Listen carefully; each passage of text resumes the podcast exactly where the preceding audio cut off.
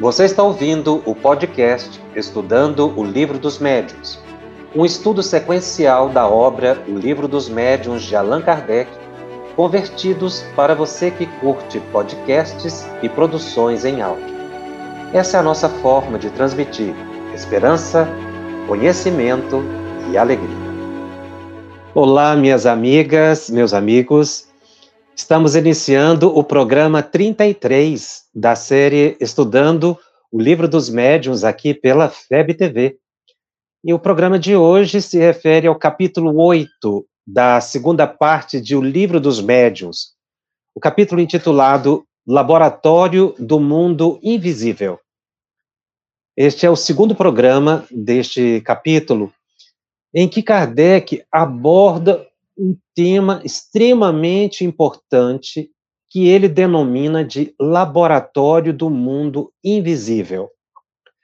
Laboratório do mundo invisível é, se refere à, à natureza, a todas as possibilidades de criações psíquicas. É, Kardec coloca, ou os espíritos colocam essa imagem, Allan Kardec, como se nós vivêssemos num grande laboratório em que trabalhamos e construímos, agregamos e desagregamos, criando formas a partir de um pensamento.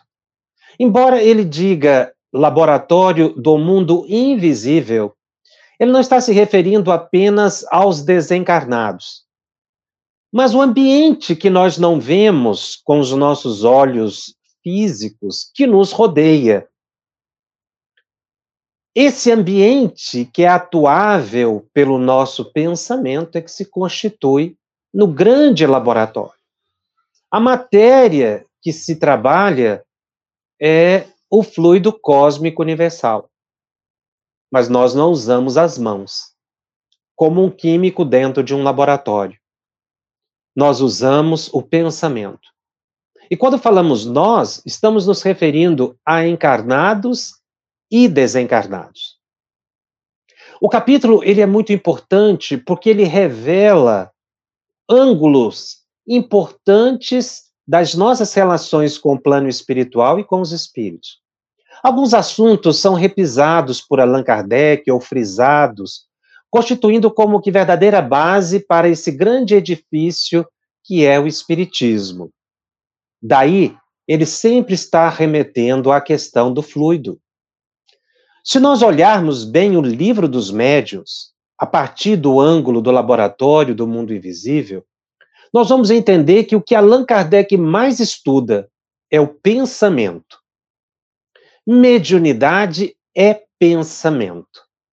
O fenômeno é consequência das nossas ações psíquicas e dos nossos contatos mentais com outros espíritos.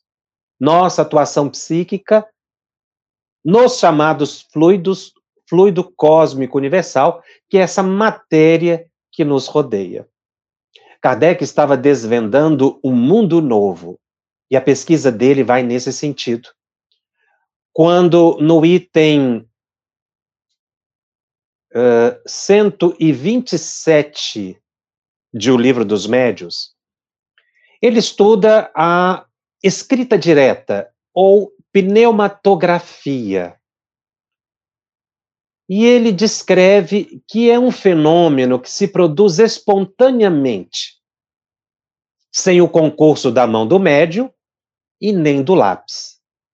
Basta tomar-se uma folha de papel em branco o, e tomar-se as precauções necessárias para se evitar qualquer possibilidade de fraude, dobrar esse papel e depositá-lo em qualquer parte, numa gaveta ou simplesmente sobre um móvel.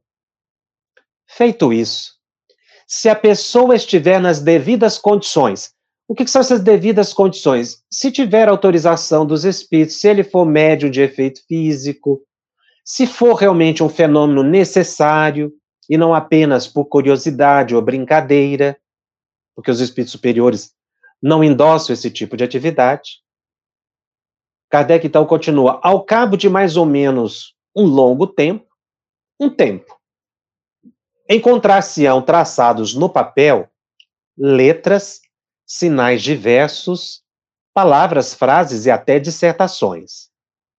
As mais das vezes com uma substância acinzentada, análoga à plumbagina, que é o grafite. Doutras vezes, com lápis vermelho, tinta comum, ou mesmo tinta de imprimir. Então, Kardec havia observado o fenômeno da escrita direta e isso chamou sempre muita atenção. É como se ele puxasse o fio e viesse um novelo imenso para ser desvendado. Então Kardec ainda continua: eis o fato em toda a sua simplicidade, e cuja reprodução é bem pouco comum. Não é, contudo, muito rara, porquanto há pessoas que obtêm com grande facilidade. Naturalmente, são médios de efeito físico. Se o papel, eh, se ao papel se juntasse um lápis, poder-se-ia supor que o espírito se servira deste para escrever. Então, Kardec está analisando o fenômeno. Se ele colocasse um lápis do lado, você podia imaginar que a mão do espírito pegou o lápis e escreveu. Mas não é isso que acontece. Desde que o lápis e o papel, ou melhor, desde que o papel é deixado inteiramente só, evidente se torna que a escrita se formou por meio de uma matéria depositada sobre ele. De onde tirou o espírito essa matéria? Tal o problema a cuja solução fomos levados pela caixa de rapé a que há pouco nos referimos. Esse fenômeno está descrito no item 116 de O Livro dos Médios, quando um homem encarnado, em bicorporeidade, aparece para uma senhora. E ele tinha uma caixa de rapé, ou uma tabaqueira, que ele abria de quando em vez, pegava uma pitada de rapé e cheirava como era hábito. Depois, essa mulher acaba se encontrando com o dito homem. Ele a visita, ele não se lembra da visita, mas ele retira do bolso a caixa de rapé. Então, a caixa de rapé apareceu enquanto na mão do espírito, embora encarnado, e existia no plano físico. Kardec comenta em trechos anteriores, que também pode, é, poderia se ver bengala, é, livro, caneta, enfim. Você pode ver isso tudo na mão dos espíritos, às vezes materializados ou pela vidência, e que é, teria um correspondente no plano físico, ou então, simplesmente, é, é conduzido por um espírito, por isso ele começa estudando esse capítulo pela vestimenta dos espíritos, ou seja, os espíritos vestem uma roupa, ou mantêm a própria imagem da roupa que tinham quando encarnados. Esses eventos dos objetos, da existência dos objetos, chamou muito a atenção de Allan Kardec e ele, Kardec, levou a questão ao grande mentor da Sociedade Parisiense de Estudos Espíritas, o Espírito São Luís. E ele, Kardec fez uma série de perguntas que nós vamos analisar a fim de, de bem compreendermos esse evento, esse fenômeno de materialização de objetos do plano espiritual no plano físico e também pela duplicata desses objetos que surgem no plano espiritual. Então, Kardec faz a primeira pergunta. Citamos um caso de aparição do espírito de uma pessoa viva. Esse espírito tinha uma caixa de rapé, do qual tomava pitadas. Experimentava ele a sensação que experimenta um indivíduo que faz o mesmo? E São Luís diz: não. A resposta é breve. Kardec vai evoluindo o pensamento. Aquela caixa de rapé tinha a forma da que ele uh, utilizava habitualmente e que se achava guardada em sua casa, que era a dita caixa nas mãos da aparição. E São Luís responde: uma aparência.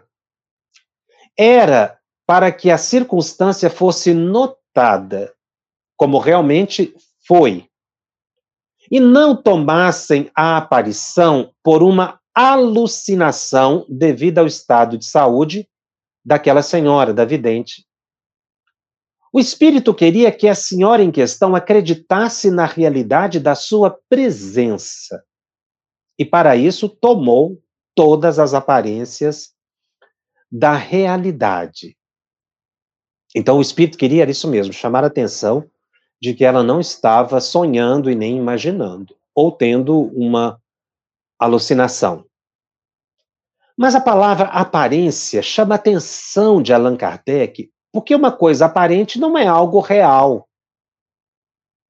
E aí ele insiste com São Luís e pergunta: dizes que é uma aparência. Mas uma aparência nada tem de real. É como uma ilusão de ótica. Desejaríamos saber se aquela caixa de rapé era apenas uma imagem sem realidade ou nela havia alguma coisa de material. Kardec foi bem claro na pergunta. É uma miragem? É uma ilusão de ótica aquela caixa? Foi uma ilusão porque ele usou a palavra aparência. Ou era um objeto que era real em que Kardec menciona era uma coisa material, porque ele não poderia definir o estado de matéria que construiu aquele objeto, a tabaqueira, a caixa de rapé. E aí São Luís diz: certamente, ou seja, é uma coisa material.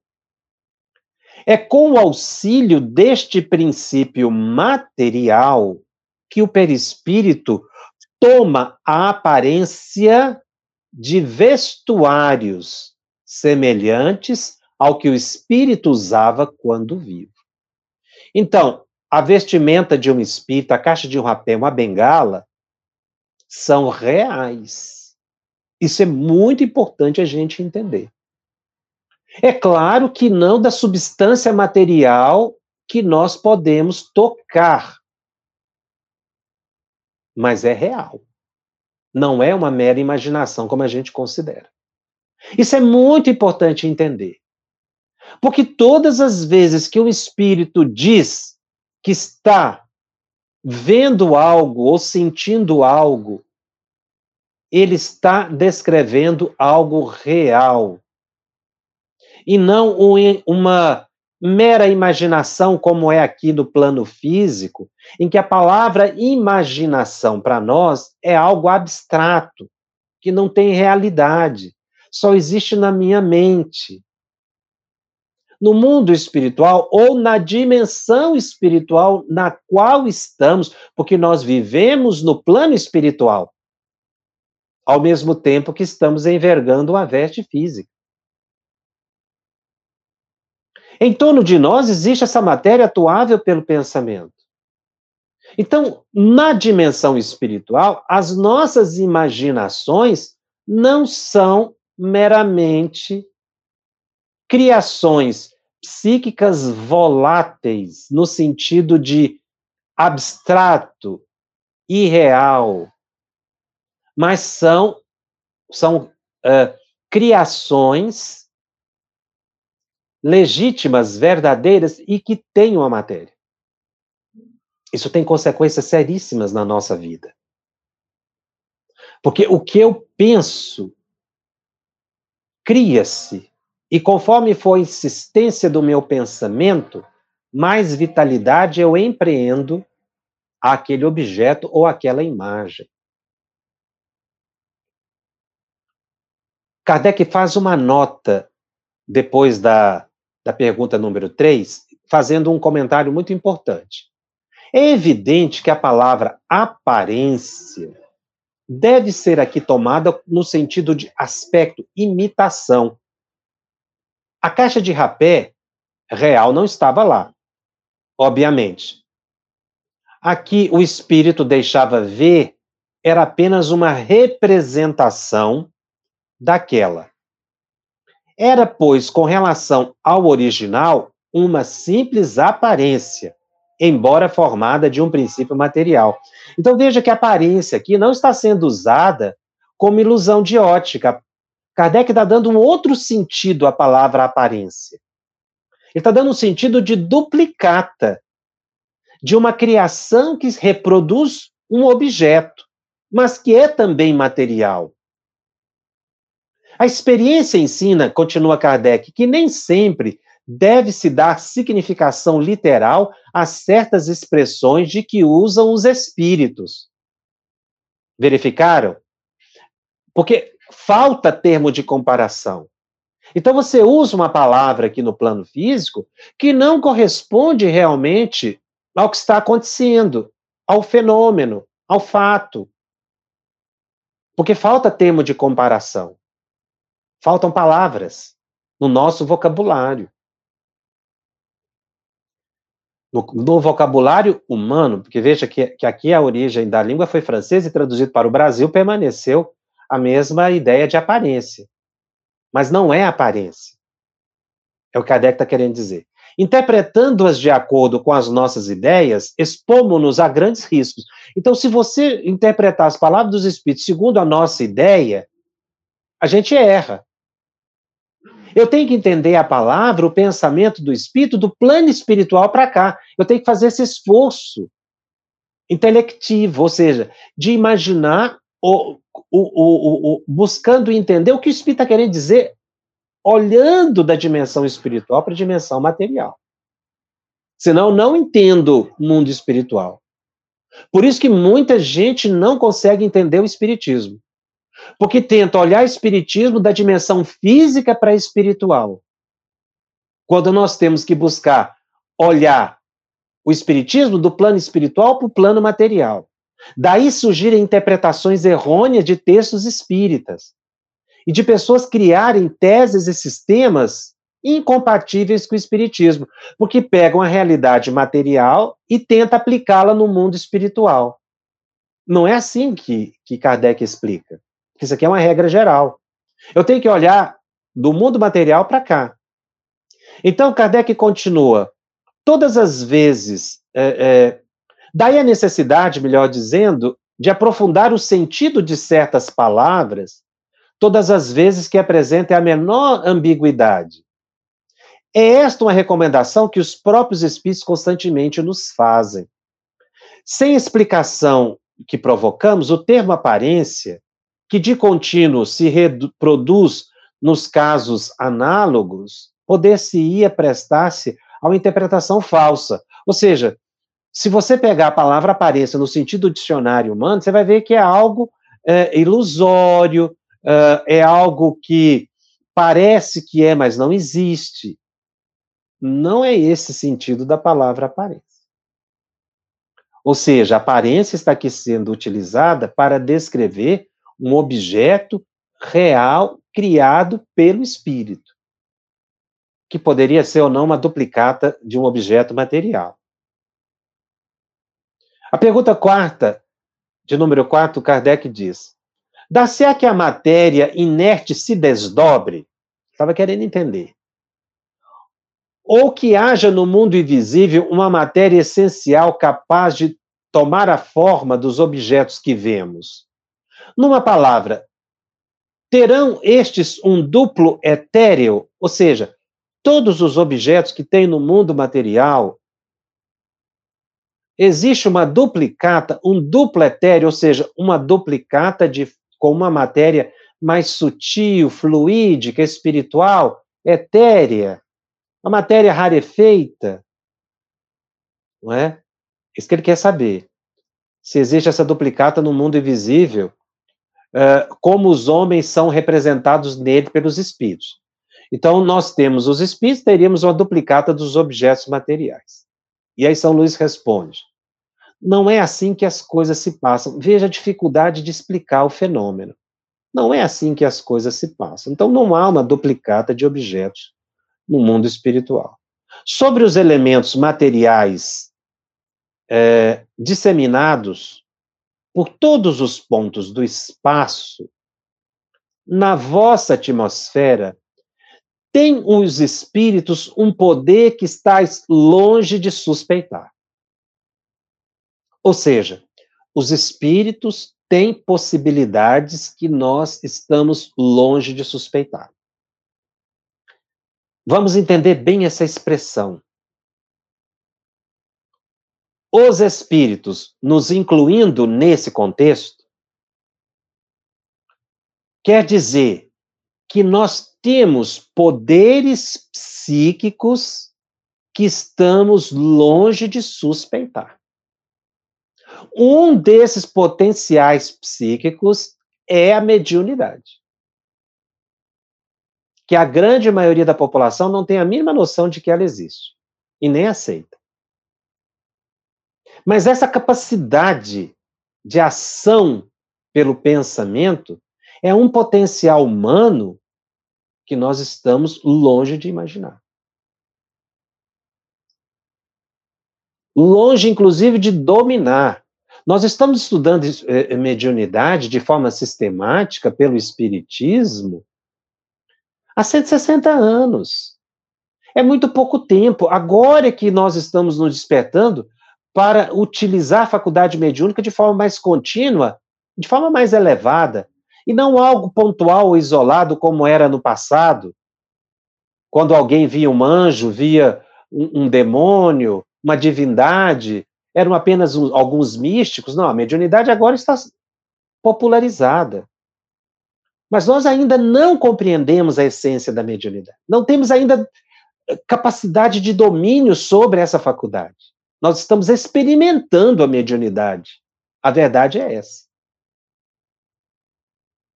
Por isso, tanta dificuldade a gente sofre nessa questão de compreensão da ação do pensamento sobre o fluido cósmico universal. Então, nós temos um poder longe de suspeitar, diz, diz São Luís. Pois podem eles concentrar a sua vontade, a sua vontade, esses elementos e dar-lhes a forma aparente que corresponda dos objetos materiais.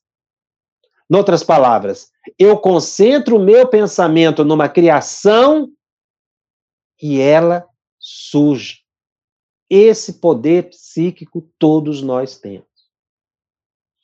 E sofremos as consequências positivas ou negativas das nossas próprias criações psíquicas. Elas são reais. E a Kardec dá mais uma nota. Esta pergunta, como se pode ver, era a tradução do nosso pensamento. Isto é, a ideia que formávamos da natureza desses objetos. Ele confessa que essa já era a ideia que ele tinha, e não de uma duplicata.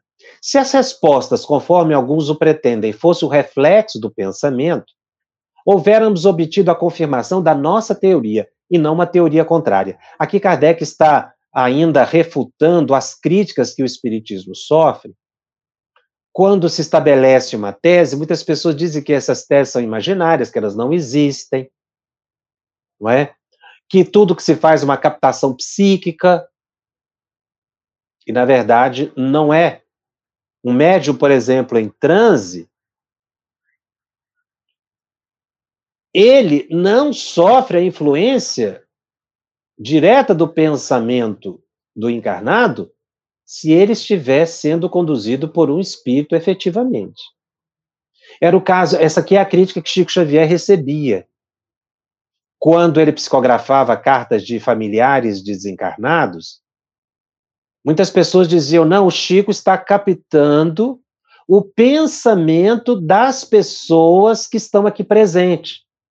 Então, falando nome de familiares, apelidos, porque isso tudo está no subconsciente das pessoas ou no próprio consciente. Então, Chico era um grande telepata.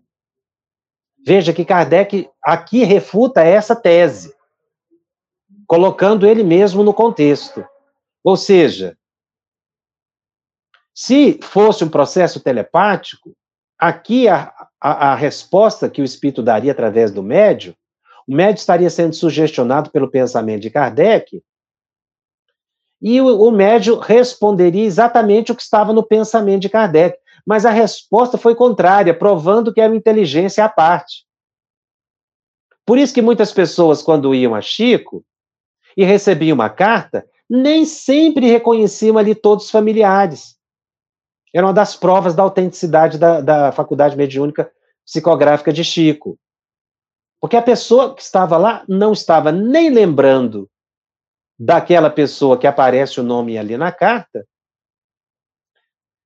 não conhecia, e às vezes teve, de, teve que perguntar a terceiros ou outros familiares mais distantes quem era aquela pessoa.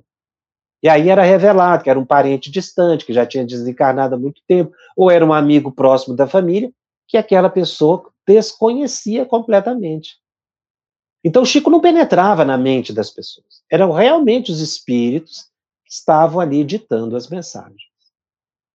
É isso que Kardec refuta nessa pequena nota e que até hoje repercute muito nas nossas reuniões mediúnicas. Então, a, a, uma das provas que se tem da autenticidade do fenômeno é exatamente essa: o espírito diz algo que é contrário ao pensamento da pessoa, a tendência, a índole. Não só do que a pessoa não sabe, mas daquilo que ela acredita que é o contrário. Na pergunta número 5, Kardec continua: formulo novamente a questão. Agora, de modo categórico, a fim de evitar todo e qualquer equívoco. Kardec queria ser, queria ter, obter uma resposta clara, sem ambiguidade são alguma coisa as vestes que os espíritos se cobrem? Parece-me que a minha resposta, diz São Luís, precedente, resolve a questão. Não sabes que o próprio perispírito é alguma coisa?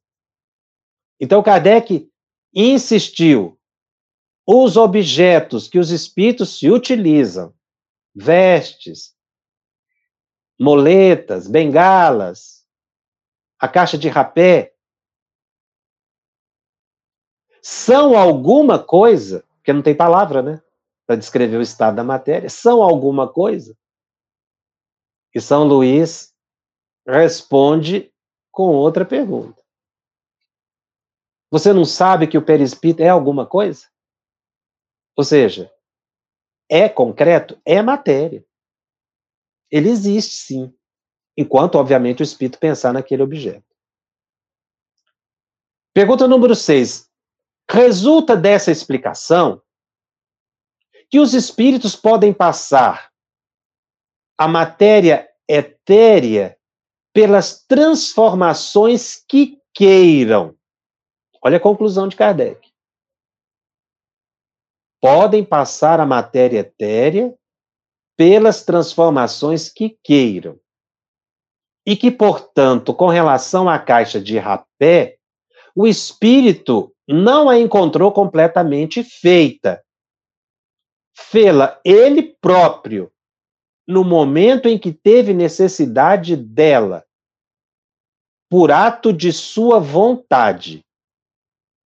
Kardec fazendo a síntese das, das respostas anteriores. E continua: e do mesmo modo que a fez, pode desfazê-la. Outro tanto, naturalmente, se dá com todos os demais objetos, vestuários, joias, etc. Será assim? São Luís responde: evidentemente. Ou seja, é assim. Kardec tinha atingido o ponto. Ou seja, agora vamos. Nós sempre falamos aos espíritos, né? Os espíritos. Essa forma de construção da, da, das frases de Kardec, para o estudante superficial, dá a impressão que a gente está falando de terceiro. Os espíritos, eles, os espíritos. Nessa fase de estudo que nós estamos, nós precisamos mudar a expressão. Isso é muito importante para a sedimentação do nosso aprendizado. Não são eles os espíritos. Nós, os espíritos. Nós temos que nos colocar nesse contexto. Senão essa pergunta não tem sentido. Por que Kardec está estudando isso aqui? Por mera curiosidade? Não. Ele está estudando a natureza humana. Olha a vanguarda de Allan Kardec. Por isso é que sempre reafirmamos: o livro dos médios não é livro de estudo de fenômeno. É livro de estudo da natureza humana. Eu, espírito. Eu, médio. Eu, capaz de atuar nos fluidos do meu ambiente. Então, aqui, ele usa exemplos simples: a caixa de, de rapé, o vestuário, joia. Mas pode ser que eu crie uma expressão de ódio, de mágoa, que inclusive é capaz de criar uma forma. Então, se eu penso demais em algo, eu crio aquela forma. Mas do mesmo jeito que eu deixar de pensar, eu desfaço. Ora, aprender isso é a grande questão evolutiva do ser humano. Eu posso criar e desmaterializar. Então eu não sou obrigado a sofrer as consequências sempre do meu pensamento. Eu posso mudar o pensamento. Se eu sinto em torno de mim um ambiente nocivo, desagradável, denso, por que, que ele existe? Por causa da emanação dos meus pensamentos, das minhas emoções. Eu vou alterando a natureza dos fluidos espontaneamente, falando mal, xingando, odiando, blasfemando, reclamando. Mas se eu modificar o meu pensamento, eu desfaço tudo. É isso que Kardec está dizendo. Por isso é que foi colocado aqui, não é? Nessa frase. O espírito pode criar e pode desfazer. E São Luís diz: evidentemente, é assim. A caixa de rapé, que sempre Kardec está perguntando aqui, é, é, é, um exemplo. Nós não estamos aqui estudando a caixa de rapé em si, mas todo esse contexto. Então, ele está usando a caixa de rapé como exemplo didático, né, de pesquisa. Ele está indagando isso, mas isso aqui é uma regra geral. Na pergunta 7, ele continua. A caixa de rapé se tornou tão visível para a senhora de que se trata que lhe produziu a ilusão de uma tabaqueira material. Teria o espírito podido torná-la tangível para aquela mesma senhora? Aqui Kardec avança na pergunta. O que ele perguntou o seguinte: a mulher estava vendo a tabaqueira o espírito poderia materializar a tabaqueira para que ela tocasse na tabaqueira? Ou seja, o espírito poderia torná-la tangível, ou seja, palpável, tocável, no plano físico? São Luís responde: poderia. Teria sim o espírito condições de fazer isso. Kardec faz outra pergunta. Tê-la-ia a senhora podido tomar nas mãos, crentes de estar segurando uma caixa de rapé verdadeira? Perfeitamente. Sim. É o caso das materializações, né? O caso das materializações. E, e nós já tivemos um programa anterior que nós falamos dos fenômenos da Kate King, conduzidas por William Crookes, e que quando na última sessão em que ela apareceu, ela cortou pedaços do cabelo e do vestido e deu para as pessoas para que elas guardassem. Então, o espírito pode fazer com que aquela criação fique permanente. Então, o, o exemplo da tabaqueira aqui, como eu disse, é apenas é, é um, um, mote né, para a gente analisar essa, essa regra geral, esse, esse, essa lei da natureza, que são as criações mentais, permanentes, que podem, inclusive, se materializar. Aí Kardec continua avançando na pesquisa. Nove. Se a abrisse aquela senhora teria achado nela rapé, e se aspirasse esse rapé, ele a faria espirrar? Sem dúvida. Olha que coisa excepcional. O espírito poderia materializar o pó. E ela aspirar aquele pó e ter a sensação do tabaco verdadeiro e espirrar.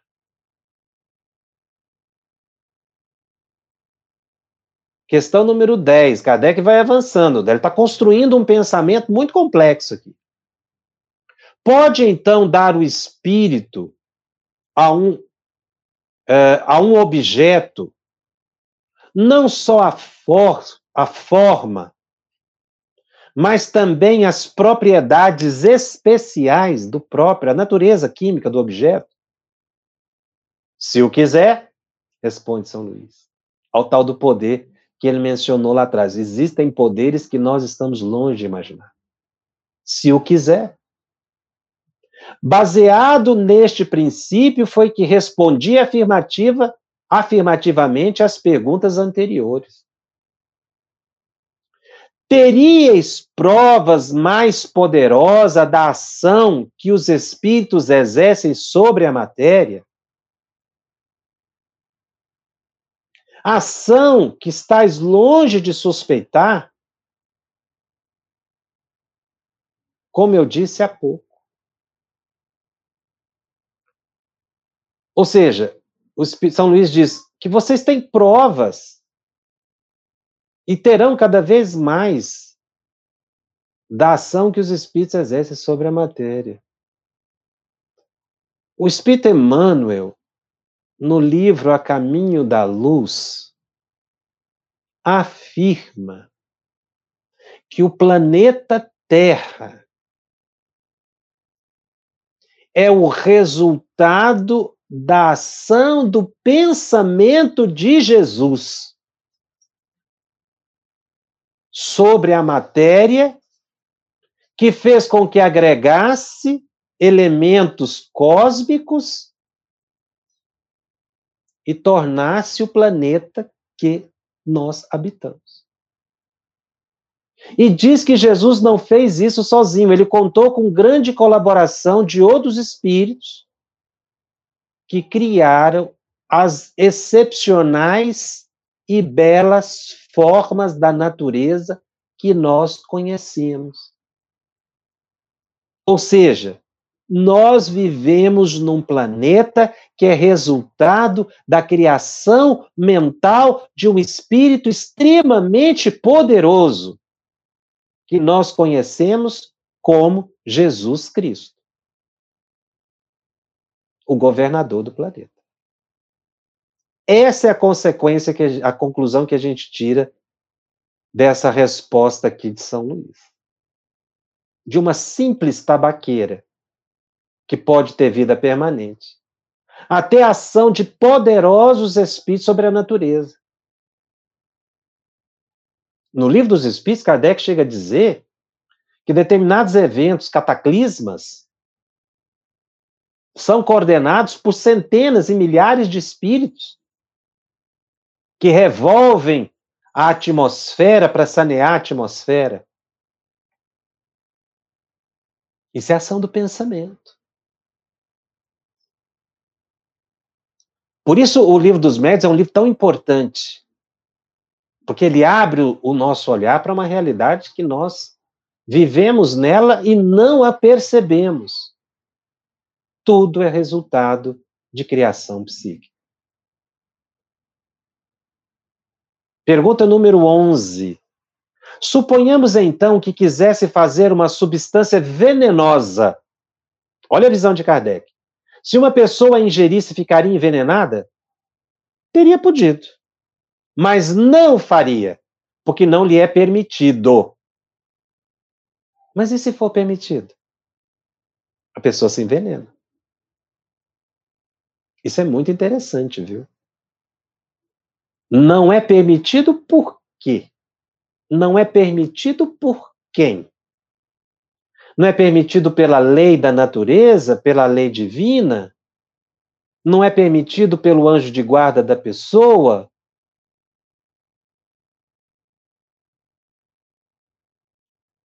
Os espíritos podem mudar a substância dos nossos alimentos.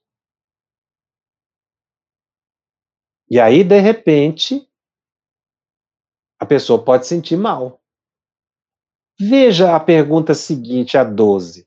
Poderá fazer uma substância salutar e própria para curar uma enfermidade? E já se terá apresentado algum caso deste? Pergunta Kardec. São Luís responde: já muitas vezes. Ora, então se pode curar. Por que, que os espíritos não envenenam as pessoas? Porque, obviamente, existe uma lei superior que limita a ação dos espíritos. Tem o anjo de guarda da pessoa.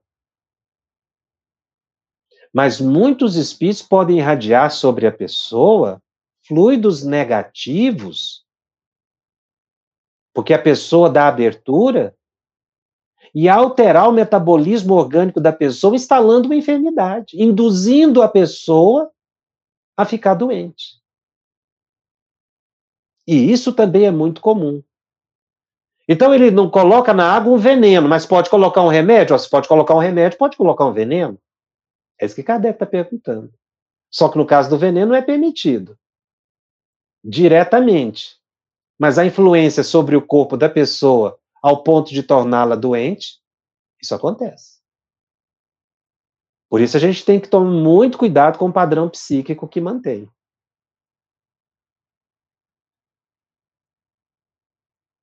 A pergunta número 13.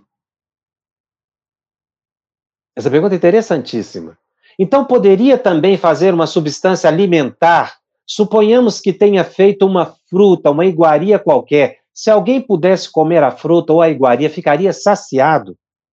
Kardec está querendo saber se ele poderia construir um alimento. Ficaria sim, responde São Luís. Olha como os objetos podem se tornar consistentes pela criação dos espíritos, pela materialização. Agora você tem que lembrar de, de programas anteriores em que nós falamos que é sempre necessário para a ação do espírito o ectoplasma que ele tira da própria pessoa, se for médio, ou da distância ou da natureza. Então, para ele criar uma substância alimentar, uma fruta, ele materializou a fruta. Como ele materializou? Usando o ectoplasma. E aí, São Luís diz que se a pessoa comer a fruta, ela vai ficar saciada. Mas não procures tanto para achar o que é tão fácil de compreender. Ou seja, Kardec estava complicando aqui, ele deu uma puxadinha, né? Um raio de sol basta para tornar perceptíveis aos vossos grosseiros, aos vossos órgãos grosseiros, essas partículas materiais que enchem o espaço onde viveis. Não sabeis que o, o ar contém vapor d'água? O ar tem vapor d'água. Condensa-os e os farás voltar ao estado líquido, normal. Tira deles o calor, priva-os de calor. E eis que essas moléculas impalpáveis e invisíveis se tornarão um corpo sólido, e bem sólido. Assim, muitas substâncias de que os químicos tirarão maravilhas ainda mais espantosas. Ou seja, não precisa ficar muito admirado dessas construções que é possível fazer pelo pensamento, porque na verdade a natureza está rodeada de fenômenos que estão acontecendo aí continuamente e a gente não percebe. O problema é que a gente não, não sabe que eles existem. Então toma como a, a, é, miraculoso, um, um fenômeno extraordinário, mas são eventos da natureza. Assim como se você aquecer muito a água, ela vira vapor, ela desaparece dos seus olhos. Mas se você esfriar a água, ela vai se tornar um gelo tão concreto como nós sabemos. São fenômenos que existem. É a mesma coisa com o fluido cósmico universal. Ele pode ficar tão denso que se torna a matéria que nós conhecemos, tangível no nosso plano. Por isso foi que Jesus, o idealizador do planeta Terra, construiu essa estrutura a partir do pensamento. Porque ele foi alterando a natureza do fluido cósmico e agregando elementos e criou a natureza do planeta que nós conhecemos, que nós habitamos, para o nosso progresso. É o que, é o que São Luís está dizendo aqui para Kardec. São fenômenos da natureza que a gente não vê. Então, algo que é visível pode se tornar invisível? Pode. Você aquece o gelo até o ponto dele virar água e vira vapor, ele desapareceu o gelo. É questão de, de terminologia. Eu esfrio o ambiente tanto que a água que está no ambiente vai se condensando e vira gelo. Era invisível, tornou visível. Viu a, a comparação que São Luís quer fazer? Então, para Kardec não admirar, porque isso é, é, um fato que existe na natureza. Simplesmente, com, conclui São Luís nessa questão, o espírito dispõe de instrumentos mais perfeitos do que os vossos. E aí ele coloca os dois grandes instrumentos, a vontade e a permissão de Deus. Quando ele fala vontade, ele está falando da ação psíquica, a permissão de Deus são as leis divinas. É? Por isso ele usa a expressão permissão de Deus, ou seja, as leis da natureza, que os espíritos não podem alterar as leis da natureza. É a, entre aspas, permissão divina. Sobre a vontade, nós vamos ter um programa que nós vamos falar mais adiante sobre ele.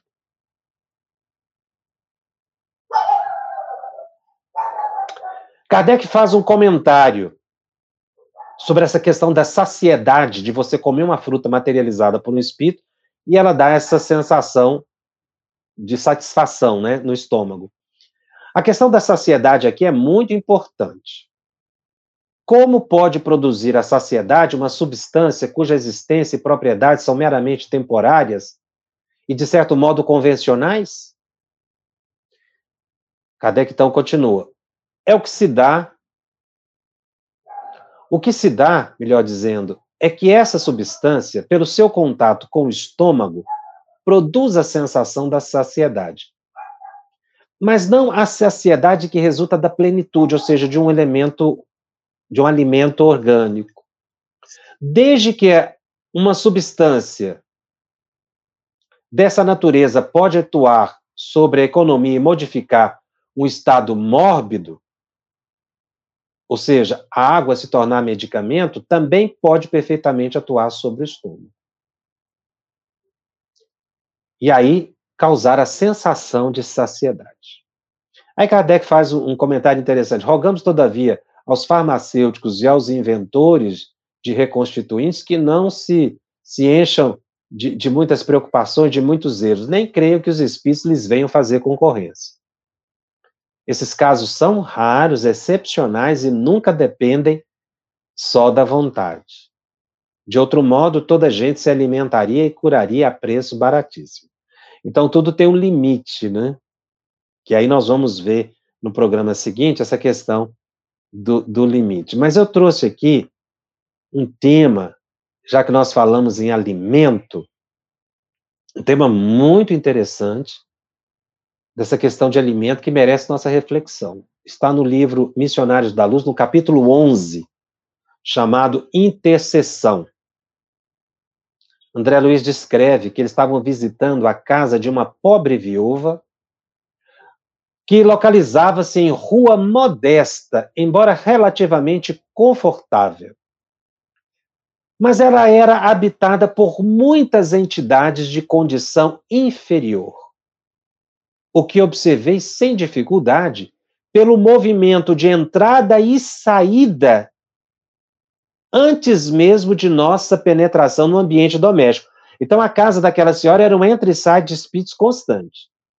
Entramos e sem que os desencarnados infelizes nos identificassem a presença, em virtude do baixo padrão vibratório que lhes caracterizava a percepções.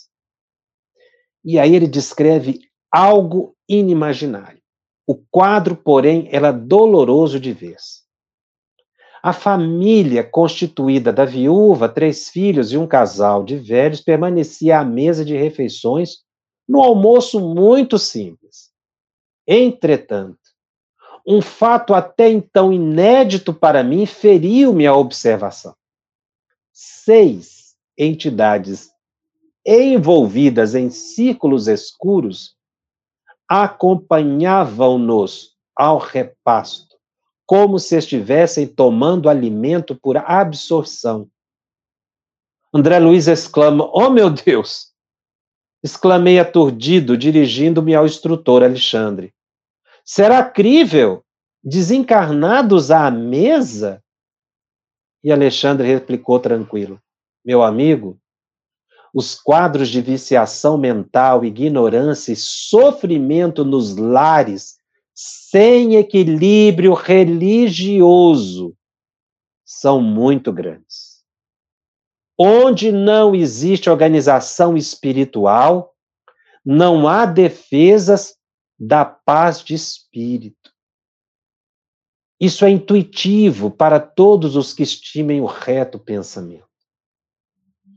E após ligeira pausa, observando ali aquele quadro dos espíritos comendo junto dos encarnados, Alexandre comenta: os que desencarnam em condições de excessivo apego aos que deixaram na crosta, os familiares, neles encontrando as mesmas algemas, quase sempre se mantêm ligados à casa, às situações domésticas, aos fluidos vitais da família, alimentam-se com a parentela e dormem nos mesmos aposentos onde se desligaram do corpo físico.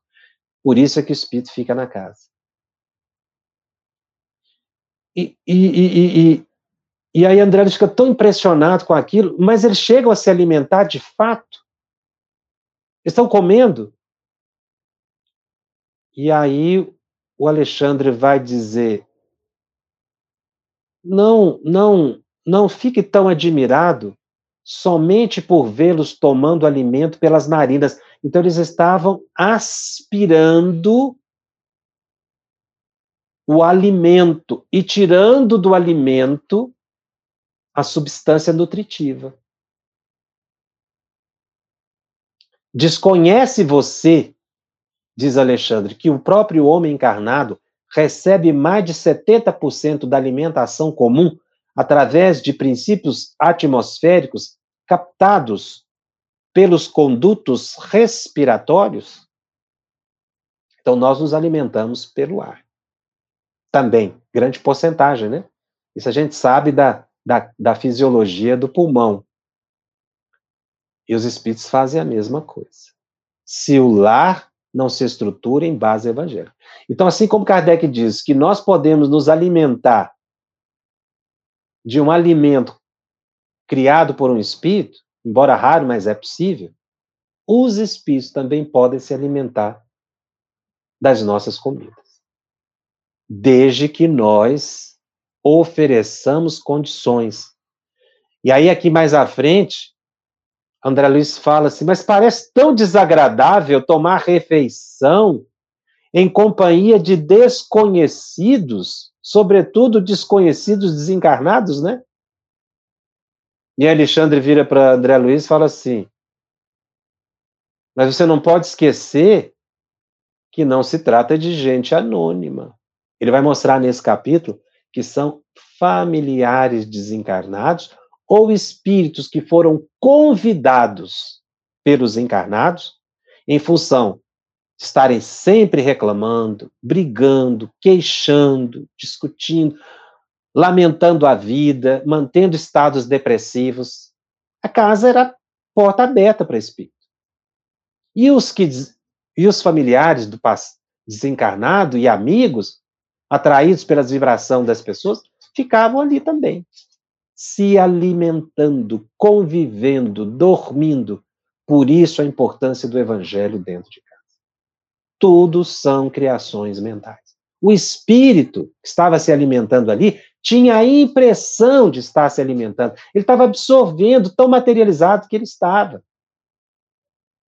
Chico narra, num dos seus fatos, que viu certa vez espíritos se alimentando de bananas sobre a mesa. E ele indaga, mas se alguém comer essas bananas, vai passar mal? Vai. Porque ela perdeu toda, toda a nutrição. Da importância do lar se manter. Não é simplesmente orar antes da refeição. Eu tenho que fazer da minha vida uma oração permanente. Para proteger o meu lar. Essa é uma questão muito instigante que nós vamos voltar no, no, no, no, próximo programa, vamos ainda continuar estudando a questão do laboratório, do mundo invisível, e ver um pouquinho mais da, da questão da ação do pensamento e da vontade sobre a matéria, a nossa matéria orgânica e a matéria que nos circunda. Esse, esse capítulo ele é bastante importante e bastante complexo. Então a gente convive com os espíritos. Temos que tomar muito cuidado com que tipo de espírito estamos convivendo e convidando para conviver conosco, ou mantendo do nosso lado. Ronise de Paula pergunta: no caso de Kate King, o cabelo e o pedaço da roupa permanece por longo tempo? Segundo William Crookes, ficou permanente. Nós vamos ver numa, no próximo programa que essas criações elas podem ser duráveis, embora seja muito raro, só em condições especiais, porque aqui era uma pesquisa, mas esses objetos ficaram permanentes sim. Tem um programa anterior que a gente comenta sobre isso. A Nilda pergunta, caro Jacob, se um espírito pode criar coisas, nós também poderíamos, porque também somos espíritos? Pode. É isso que nós falamos o programa inteiro todo. Mas a gente não consegue. Consegue. Às vezes a gente não consegue materializar no plano físico, mas ele materializa no plano espiritual. Tá? E também ter consequências disso. A gente consegue. A gente faz isso o tempo todo, Nilda. A gente só não materializa porque a gente ainda não domina o, o, o, fluido. Mas tem umas coisas interessantes. Chico Xavier já dominava essa possibilidade. Certa vez, um jornalista, acho que já comentei aqui, descreveu que estava diante de Chico e ele passou a mão sobre um copo de água e a água se tornou, é, ficou perfumada, ou seja, ele mudou a natureza da água. Então, Chico já conseguia, pela vontade, alterar a natureza da matéria. No caso aí da água. Ficou perfumada. Esse fenômeno de Chico era constante. E ele pôde, então, pela vontade própria, porque ele já era um espírito mais elevado, dominava a mente. Quem não consegue somos nós, a maioria de nós que não tem domínio mental. Irmão Jacobs, Raquel pergunta: ao dormir, como se deve comportar?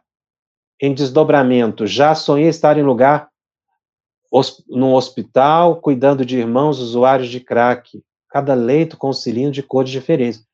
O que, que a gente deve fazer antes de, de, de dormir? Orar.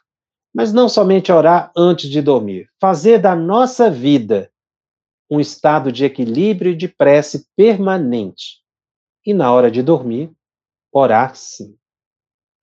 Jesus transformou água em vinho multiplicou pães. Usando esse princípio, então, Vera Fialho, você captou a essência do pensamento de Allan Kardec. Exatamente isso. Eu dei o exemplo de Chico, você agora trouxe o exemplo de Jesus. Jesus transformou água em vinho e multiplicou pães. Por quê? Ele foi capaz de materializar o fluido cósmico pela, pelo seu poder. Olha o que São Luís diz. Espíritos superiores têm um poder que nós não imaginamos. RB Comunicação fala da mesma coisa. Seria o mesmo processo utilizado pelos espíritos na criação de objetos e alimentos? Sim. E quem comeu o pão e o peixe de Jesus ficou saciado. E foram tantos que sobrou bastante. É, Jacobson, o alimento espiritual são os mesmos da alimentação da natureza humana ou não? Kardec diz que não são os mesmos elementos, não é? eles têm uma constituição diferente. Ele não, não cria o pão com o trigo, não é a farinha, não é com a farinha, enfim, os temperos próprios do alimento que nós conhecemos, não. Por isso Kardec falou que a gente tem a impressão da saciedade. Mas, obviamente, vamos imaginar o pão criado por Jesus, né? o, o peixe. O vinho ali, é claro que não somente deu a saciedade, mas ele estava impregnado de fluidos amorosos que causou, com certeza, um bem-estar em todas as pessoas. Realmente é um capítulo muito importante, eu vou falar na semana que vem sobre essas criações mentais que os espíritos falam na reunião mediúnica, e muita gente acha que é mentira e, e, e que o espírito consegue mudar o pensamento da, daquele instante, só oh, para de pensar. Não é simples assim. É muito complicado. Você ouviu uma produção da Federação Espírita Brasileira. Para saber mais, siga o arroba FebTV Brasil no YouTube, Instagram e Facebook. Ative o sininho para receber as notificações e ficar por dentro da nossa programação. Até o próximo estudo.